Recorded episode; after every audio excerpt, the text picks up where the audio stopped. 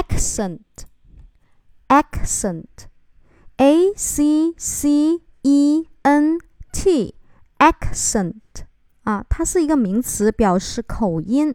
我们再来一遍，accent，a c c e n t 啊，名词，口音。那么因为它是一个名词，我们看一下它的复数形式。 复数形式呢是 accent 啊，后面直接加一个 s 给它就可以了。好，我们后面重点说一下它的记忆方法。